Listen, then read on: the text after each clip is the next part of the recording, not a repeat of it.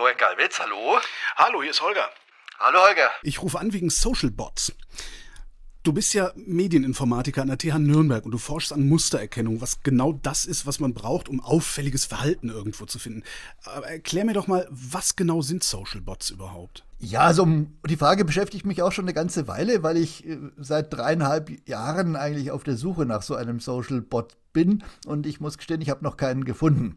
Ja, das Ganze äh, ist so ein bisschen aus meiner Sicht kann man sagen, eine Verschwörungstheorie, die aber von allen großen Medien auf der Welt eigentlich seit äh, 2016, 2017 im großen Stil immer wieder und immer wieder verbreitet wird. Sogar heute gab es wieder einen Artikel im Manager-Magazin, der genau diese Richtung wieder vertreten hat.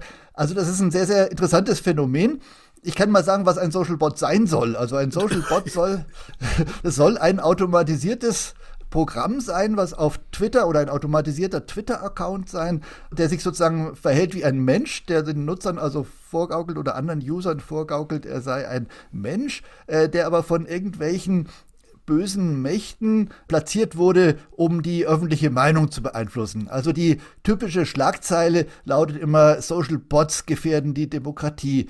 Social Bots äh, verbreiten Verschwörungstheorien, Social Bots verbreiten Fake News und aktuell in der Diskussion jetzt mit dem Elon Musk ist also jetzt auch wieder auch die These, die das Manager Magazin heute verbreitet hat, dass irgendwelche Social Bots schon immer die Tesla-Aktie gepusht hätten, also dass sozusagen Tesla selbst oder irgendwelche interessierten Kreise diese Bots ausgesetzt hätten, um die Tesla-Aktie zu pushen. Angenommen, es gäbe diese Social Bots, woran würdet ihr die erkennen? Vielleicht mal einen Schritt zurück. Erstmal, woran versuchen die Leute, die behaupten, dass sie da wären, sie zu erkennen? Das ist eigentlich der Punkt, wo man eher auf einen grünen Zweig kommt. Also die Idee ursprünglich kam so auf um, um die 2016 rum im Zusammenhang mit dem Brexit und im Zusammenhang mit der Wahl von Donald Trump damals. Da gab es äh, mehrere Forscher, äh, typischerweise so aus den Sozialwissenschaften, die diesen Verdacht hatten, dass da irgendwie automatische Programme unterwegs seien. Und die haben dann Kriterien definiert, an denen sie diese Social Bots erkennen wollten. Und das eine, das erste äh, von einem Professor aus Oxford, der hat gesagt, also jeder, der äh, mehr als 50 Mal am Tag Tag einen Tweet oder einen Retweet absendet, das ist ein Bot. Und dann hat er eine Reihe von Studien gemacht und hat die gezählt, wie viele Leute da jeweils äh, 50 Tweets am Tag, Tag, abgesendet haben und hat festgestellt, dass also um die Zeit der Wahl herum gab es mehr Leute, die 50 Tweets am Tag abgesendet haben. Das waren dann für ihn Bots. Und daraus hat er die These konstruiert, dass Social Bots die Wahlen und den, diesen Brexit beeinflusst hätten. Äh, das ist natürlich ein krudes Kriterium. Ja? Wenn man in seine Papers reinguckt und diese Bots sucht, dann findet man die nicht. Da sind keine Listen drin, sondern er hat einfach nur irgendwelche Accounts genommen, die über Brexit was geschrieben haben, hat gezählt 50 am Tag, das sind Bots und dann hat er gesagt, so und so viel Prozent der Accounts waren Bots, aber man hat die nie zu Gesicht gekriegt. Ja, das ist schon mal ein bisschen dubios. Gell? Wenn ich dich jetzt Kriterien festlegen lassen würde, Mustererkennung, wie würde überhaupt ein Schwellwert aussehen, um sowas zu erkennen?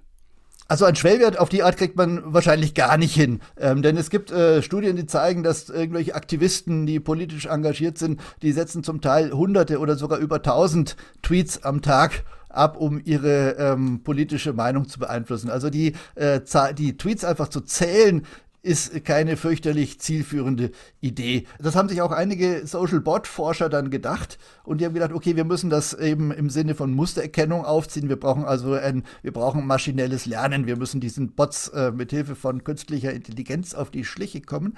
Und die haben dann angefangen, äh, maschinelle Lernverfahren einzusetzen, um diese geheimnisvollen Bots zu finden, die man vermutet hat, dass sie da irgendwo sein müssten. Maschinelles Lernen setzt ja typischerweise voraus, dass man irgendwie zwei Stichproben hat. Also eine, wenn ich Hunde von Katzen trennen will, dann muss ich Bilder von Hunden haben und Bilder von Katzen haben. Wenn ich also Bots erkennen will, dann bräuchte ich eine Stichprobe mit Bots und eine Stichprobe mit Menschen. Nun haben die keine so richtigen Bots gehabt. Ja, die haben gedacht, die sind da irgendwie. Also haben sie angefangen, Leute zu fragen, wo sie denn glauben, was ein Bot sein könnte. Also irgendwelche Laien, dem hat man dann gesagt, ja, also so äh, generell Leute, die häufig Tweets schreiben, sind vielleicht Bots und Leute, die kein Profilbild haben, sind Bots oder Leute, die irgendwelche Ziffern in einem Accountnamen haben, das sind vielleicht Bots. Und dann haben die an, äh, irgendwelche Laien angefangen, Stichproben zu labeln und haben dann irgendwie gesagt, also das sind Bots und der ist auch noch für einen Trump, also das ist ganz bestimmt ein Bot und so. Also typischerweise nehmen Leute Accounts, die nicht ihrer Meinung sind, lieber als Bots wahr. Und so sind dann irgendwelche Stichproben zusammengekommen und auf diesen Stichproben wurde dann ein maschinelles Lernverfahren programmiert, das berühmte Botometer, was immer wieder bis heute äh, sozusagen diese ganze Diskussion dominiert. Und das Schöne ist, wenn man jetzt so ein Programm erstmal hat, das, äh, da stecken Sie irgendeinen Twitter-Account rein und dann kommt eine Zahl zwischen 0 und 5 raus. Und wenn die Zahl größer als zweieinhalb ist, in der Regel sagen Sie, das ist ein Bot. Ja, man kann sich den Account dann angucken und sieht natürlich, es ist kein Bot, sondern es sind nämlich ganz viele normale Menschen. Also selbst der amerikanische Präsident hat einen äh, Bot-Score von 3,8 und der Elon Musk hat einen Bot-Score von 3,8 und der Michael Kreil, ein Berliner Datenjournalist, hat das schon vor, vor Jahren mal ausgewertet. Die Hälfte des amerikanischen Kongresses sind, sind also Bots nach diesem Kriterium. Also die Twitter-Accounts von diesen Leuten und ein Drittel der DPA-Journalisten sind Bots. Also das ist vollkommen absurd, dieses Programm. Aber das hat den Vorteil für Leute, die na nachweisen wollen, dass Bot-Aktivitäten da ist. Die stecken jetzt irgendwelche Accounts da rein, zu jedem beliebigen politischen Thema, was man sich vorstellen kann. Nehmen Sie 10.000 Accounts, stecken die rein und kriegen raus, 30 Prozent von denen sind Bots und dann sind die Journalisten ganz begeistert, können sie schreiben, 30 Prozent der Accounts, die über Corona schreiben, sind Bots und 30 Prozent der Accounts, die über die Buschfeuer in Australien äh, twittern, sind äh, Bots und 30 Prozent der Accounts, die über den deutschen Migrationspakt getwittert haben, sind Bots. Also können Sie jedes beliebige Thema nehmen. Sie könnten auch äh, Gummibärchen nehmen oder Bananen oder alles. Das ist alles äh, vollkommen egal. Man kommt immer auf Botraten in der Größenordnung. Jetzt steht immer in der Zeitung, im Fernsehen sagen sie auch, Social Bots sind daran beteiligt, Wahlen zum Beispiel in Stimmung gegen bestimmte Politiken zu machen oder Politiker zu machen und, und, und so weiter. Was genau sehen die denn, wenn die glauben, einen Bot zu sehen? Die sehen nur Zahlen. Also die, die nehmen ihre Liste, stecken diese Liste in dieses Botometer, dann fallen am Ende äh, Prozentzahlen raus, dann machen sie ganz fest die Augen zu, diese Botforscher, und veröffentlichen das dann in peer-reviewed Journals oder direkt in irgendwelchen Zeitungen. Ich habe dann angefangen, 2018 äh, mal diese Leute zu fragen, ja, zeigt mir doch mal so ein Bot. Ja, also auch äh, deutsche Forscher, die behauptet haben, dass viele der Accounts, die den deutschen Parteien folgen, dass das alles Bots werden, habe ich gesagt, okay, ja, habe ich den Leuten eine Mail geschrieben, ja, schickt mir doch, zeigt mir doch mal so ein Bot. Bot. Beziehungsweise ich habe es erst mal auf Twitter gefragt, dann wurde es ganz schnell, ja, privat, machte man das doch per E-Mail. Ja, eigentlich habe ich keinen so richtigen Bot. Also ich habe hier vier Accounts, äh, die könnten irgendwie äh, automatisiert sein, waren aber nicht automatisiert. Aber in dem Paper steht drin, dass 20 Prozent oder was der Accounts Bots sind. Ja, also die, diese Forscher wissen schon recht gut, dass sie keine Bots haben. Aber es hat wahrscheinlich was mit den Anreizsystemen in der Wissenschaft zu tun, dass man gerne was publiziert. Und äh, da hat es sich irgendwie so etabliert jetzt in diesem Bereich, dass da, ich glaube, weit über 100 wissenschaftliche Publikationen inzwischen existieren, die genau so funktionieren, wie ich es gerade geschildert habe. Also es basiert auf diesem komischen Botometer, was so eine Art Wünschelroute ist. Und dann wird über irgendwelche politischen Sachverhalte so eine Studie gemacht, die man fast automatisch erzeugen könnte, äh, weil das immer die gleiche ist. Also äh, so und so viel Prozent der Accounts sind Bots. Da könnte man quasi den Metabot bauen, der diese Studien schreibt. Aber es wird bis heute immer wieder geglaubt und wird publiziert. Und das, ich finde das, ich verfolge das mit einem gewissen Amüsement, aber auch mit einem gewissen Entsetzen. Also man muss feststellen, es gibt einerseits in, in diesem Bereich der Wissenschaft keine großen Ansprüche an Wahrhaftigkeit oder Nachvollziehbarkeit. Es ist, man kommt nicht an die Rohdaten dran, wenn man die Leute fragt. Und äh, gleichzeitig amüsiere ich mich immer über die Journalisten, die das einfach glauben, ohne einen einzigen Bot jemals gesehen zu haben. Jetzt folge ich auf Twitter selbst einigen Bots, die schreiben meist Unsinn, darum folge ich denen, weil es mir so einen Spaß macht. Könnten denn Bot-Programmierer nicht genau wissen, wonach ein wie auch immer geartetes Botometer sucht und die Bots in einer solchen Weise designen, dass sie genau diese, diese ja, Auffindmechanismen umgehen? Also es gibt natürlich Bots. Also äh, ganz konkret, es gibt diese künstlerisch, äh, bisschen äh, spielerischen Bots, gibt es sehr viele ganz nette, die irgendwelche Schlagzeilen kombinieren oder variieren und so, die oder Lyrik verfassen. Es gibt auch ganz nützliche Bots wie diesen Gesetz des Tages-Bot zum Beispiel. Da schreibt man irgendwas über irgendeinen Paragraphen mit einer Nummer von irgendeinem deutschen Gesetzbuch und der knallt einem dann innerhalb von ein paar Minuten äh, den Gesetzestext von dem entsprechenden Gesetz Gesetz drunter. Das ist also, kann man sagen, das ist auf jeden Fall nicht irgendwie bösartig oder so. Das sind tatsächliche Bots, also das sind wirklich automatisierte Programme. Aber man muss eigentlich sagen, diese Idee von wirklicher Automatisierung hat beim Stand äh, im Moment überhaupt nichts äh, mit dieser Vorstellung von Social Bots zu tun. Jetzt zu deiner Frage, was, wie könnte man einen äh, echten Social Bot programmieren. Und das ist sozusagen Teil meines Fachgebiets. Also ich habe äh, über Jahrzehnte mich damit beschäftigt, natürlich sprachliche Dialogsysteme zu bauen. Man kann sagen, dass beim Stand der Technik äh, diese ganzen Chatbots noch ausgesprochen beschränkt sind. Also jeder, der mal bei der Post oder so oder bei irgendeiner äh, großen Firma äh, mit so einem Chatbot zu tun hatte, der weiß ja eigentlich, wie limitiert die sind. Also wenn mhm. man ganz großes Glück hat, dann schafft es äh, so ein Bot einen mit einem Menschen zu verbinden, möglichst schnell.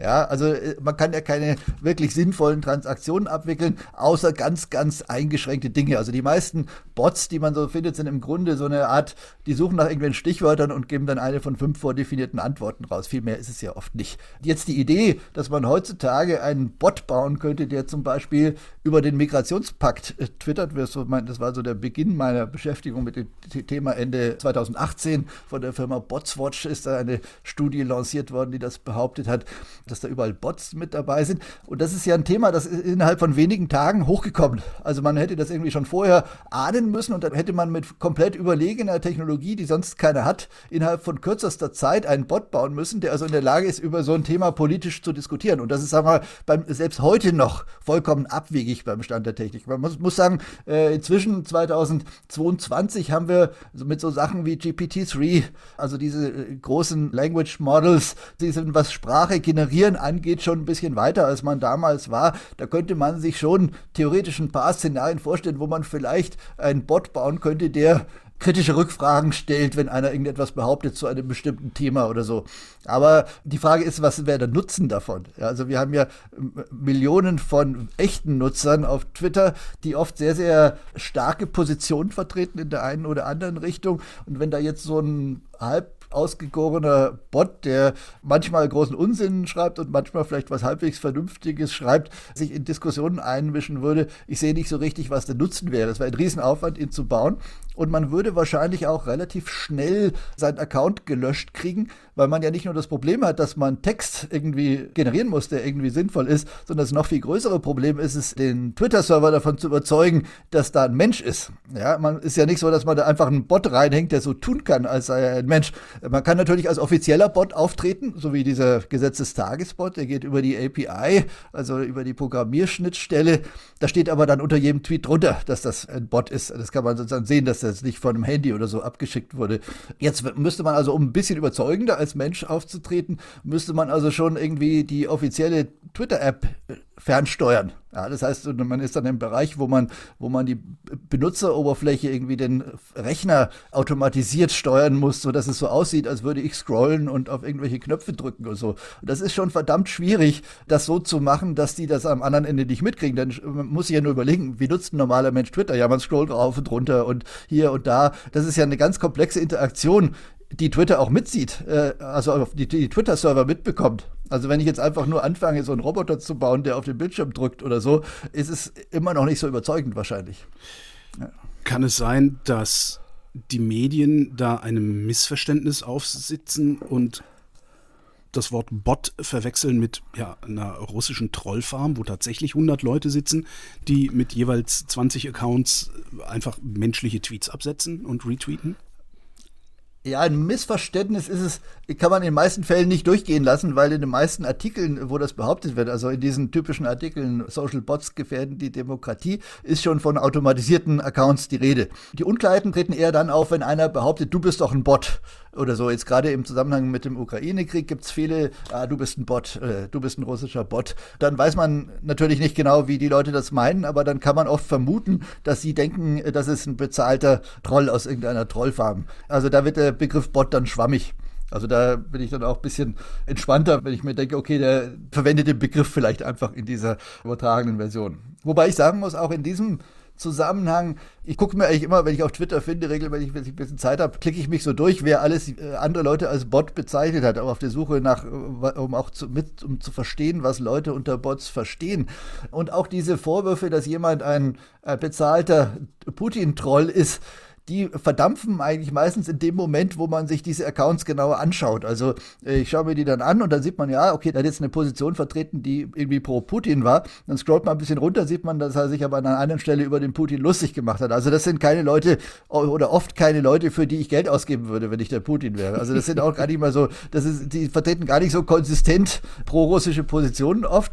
Also äh, mein Gefühl ist, dass diese Idee, dass, dass diese das bezahlte russische Bots, also, äh, also oder Trolle, dass die im deutschen Twitter unterwegs sind. Ja, es mag sein, dass es die gibt, aber ich glaube, das Phänomen wird überschätzt. Ich glaube, man muss sich einfach klar machen, dass es in Deutschland Hunderttausende von Leuten gibt, die auch mit den Russen sympathisieren, mit ob sie jetzt russischstämmig sind oder serbischstämmig sind oder aus anderen Gründen oder der AfD oder der Linken jetzt anhängen, die jetzt auch eher pro Putin manchmal auftreten. Das ist ein Riesenpotenzial von Leuten und in solchen Krisen generell sind die Leute auch mit abwegigen Positionen immer bereit, ins Netz zu gehen und äh, aktiv zu werden. Ob das jetzt um Corona geht oder um Ukraine oder um irgendwas anderes, was gerade den Volkszorn anheizt, dann sind dann, sind dann oft Hunderttausende von Leuten, die irgendwie ihre Meinung loswerden wollen. Und wenn ich da jetzt noch ein paar hundert bezahle, dass die da mittwittern, ich glaube, die fallen gar nicht so auf. Also die Wissenschaft plustert sich auf oder plustert dieses ja. Thema auf. Die Medien ja. berichten eigentlich über ein Nicht-Thema. Genau bleiben noch die Firmen, du hast eben eine genannt, Bot, Botswatch, ja. äh, gibt noch mehr, ja. Imperva, Sentinel und mhm. wie sie alle mhm. heißen. Was ist mit denen? Sind das dann Scharlatane? Also je nachdem, was sie genau behaupten. Ich, die anderen Firmen will ich jetzt nicht so unterstellen. Botswatch gibt es in der Form, glaube ich, inzwischen gar nicht mehr. Die haben sich irgendwie umbenannt und auch ein bisschen vom Thema her, glaube ich, mehr äh, wollen sich jetzt der Moderation von Chats oder so widmen. Das ist, glaube ich, ein bisschen entspannter. Das, das ist man sich einig, dass das eine nützliche Sache sein kann. Ja, ich sag mal, also Firmen, die ernsthaft behaupten, äh, dass sie Bots finden und äh, eine Technologie einsetzen, so ähnlich wie dieses Botometer, das ist natürlich aus meiner Sicht unseriös. Die Frage muss halt lauten, zeigt mir mal so ein Bot, wo ist denn einer? Und äh, damit kann man die Leute immer sofort in die Knie zwingen. Das reicht. Also wenn ich als Journalist mit äh, so einer Story konfrontiert wäre, würde ich sofort fragen, zeig mir doch mal ein, zwei und äh, erklär mir, warum das ein Bot sein soll. Und dann sind diese Geschichten ganz schnell zu Ende. Bleibt noch einer übrig, den hast du eben selber genannt, Elon Musk. Der hat ja auch gerade behauptet, es gäbe auf Twitter viel mehr Bots, als Twitter selber zugeben würde warum erzählt der das dann? Also so doof kann der dann doch auch nicht. Oder ist der so doof wie der durchschnittliche Journalist in Deutschland, der über Bots. Nee, also äh, wenn der Elon Musk über Bots spricht, dann meint der, glaube ich, was anderes. Wenn man Elon Musk Tweets auf Twitter sieht, dann sieht man, dass immer ganz schnell ganz viele Antworten kommen von irgendwelchen Krypto-Scammern. Also die haben so Accounts, die so fast so ausschauen wie er, die sein Profilbild verwenden und so einen, einen Namen, der auf den ersten Blick daran erinnert. Und die fordern dann Leute auf, ihnen Bitcoins zu schicken, weil sie ihm da zehnmal so viel zurückschicken würden oder so. Irgendwie so, so funktionieren diese Scams. Und dann denken die, ah, der große Elon Musk ist so großzügig für 10 verzehnfacht meine Bitcoins, dem schicke ich dem doch mal ein Bitcoin und kriege ich 10 zurück. Aber meistens kommt dann halt nichts zurück. Also diese Art von Scam, die findet sich ganz massiv in den Antworten auf die Tweets von Elon Musk. Also ich glaube, in seiner persönlichen Wahrnehmung gibt es sehr viele Spam und sehr viele Scammer auf Twitter. Und da ist, glaube ich, seine Wahrnehmung eine deutlich andere als die von den meisten normalen Nutzern. Also ich muss gestehen, ich bin jetzt seit vielen Jahren auf Twitter so richtig in Kontakt mit Spam oder mit Scammern kommt man eigentlich fast nie. Das Einzige, was vielleicht mal passiert, so alle paar Monate klopft vielleicht mal irgendwie eine Dame mit einem hübschen Profilbild in den DMs an und sagt Hallo oder so. Gehe ich leider davon aus, dass die nicht wirklich auf mich scharf sind, sondern eher auf mein Geld. Aber das ist die absolute Ausnahme. Also Twitter ist, sagen wir, im Vergleich zu E-Mail oder so, ist Spam ein sehr, sehr rares Ding. Es kommt nur in sehr isolierten, bei sehr isolierten Dingen vor. Und der Elon Musk hat ja ein ganz anderes Problem im Moment. Er hat ja einen Preis an, äh, genannt, für, den er für Twitter zu zahlen bereit ist. Und inzwischen ist, sind die meisten Aktien in diesem Umfeld um 30 Prozent gefallen und auch Tesla ist in der Größenordnung gefallen. Das heißt, er hat erstmal nicht mehr so viel Geld und äh, zweitens ist, äh, ist Twitter auch nicht mehr so viel wert wie noch vor ein paar Wochen. Das heißt, er versucht jetzt mit Gewalt irgendwelche Gründe zu finden, warum er sich, warum er nicht mehr an diesen ursprünglichen Vertrag gebunden ist. Das ist so die Interpretation von den meisten Experten. Also ich glaube nicht, dass er ernsthaft an diese, an diese Bots glaubt. Äh, da, dazu ist das auch, was er dazu äußert, ist viel zu unsubstanziell und äh, eigentlich hat mit dem, was, was Twitter behauptet und was er behauptet, das hat gar nichts miteinander zu tun. So, jetzt haben wir 20 Minuten lang über Bots geredet, also über ein Thema, das es gar nicht gibt. Haben wir eigentlich noch alle Tassen im Schrank? Ja, das frage ich mich vor allen Dingen, ich frage mich selbst langsam, ob ich noch Alttassen im Schrank habe, weil ich jetzt echt wirklich seit drei Jahren versuche, den Leuten klarzumachen, dass sie da einem wirklichen Unsinn hinterherrennen. Aber ich bin gar nicht so optimistisch, dass ich das den deutschen Journalisten auf längere Sicht wirklich ausreden kann, weil ich glaube, diese Theorie ist unglaublich attraktiv für Journalisten. Also die äh, Journalisten haben natürlich so ein bisschen die Situation, naja, es gibt Leute, so wie mich persönlich, die gehen gar nicht mehr auf Spiegel Online oder so, wenn sie Nachrichten sehen wollen, sondern die gehen auf Twitter, weil ich folge irgendwelchen Accounts, die, von denen weiß ich, wenn irgendwas Wichtiges passiert, kriege ich das schon mit. Das heißt, ich verbringe mehr Zeit auf Twitter als auf Spiegel Online. Und das ist natürlich schlecht für die Werbung und ist vielleicht auch schlecht für das Selbstwertgefühl von Journalisten, wenn die wissen, dass die Leute Twitter nutzen, anstatt journalistisch redigierten Content zu konsumieren. Das ist, glaube ich, ein Aspekt, der dazu beiträgt, dass Journalisten alles was Twitter irgendwie als Höllenpfuhl darstellt, als äh, Fakes und Bot und Spam und Betrüger und Fake News und Desinformation. Ja, das, äh, solche Meldungen werden immer überproportional und auch ohne große Prüfung ob da, auf den Wahrheitsgehalt werden die in den Medien wiedergegeben. Und ich glaube, das liegt daran, dass das das journalistische Selbstwertgefühl stärkt, dass sozusagen die Leute noch ein bisschen Führung durch Auswahl von wichtigen und Trennung von wichtigen und unwichtigen und von wahren und unwahren Informationen brauchen. Deswegen glaube ich, das wird so schnell nicht weggehen, solange Journalisten so eine extrem skeptische Grundhaltung gegenüber den sozialen Medien schon aus Eigeninteresse vertreten, werden diese Geschichten immer weiterkommen. Florian Gallwitz, vielen Dank. Bitteschön. Und das war Holger ruft an für diese Woche. Nächste Woche reden wir wieder über Medien und bis dahin gibt es über Medien zu lesen auf übermedien.de.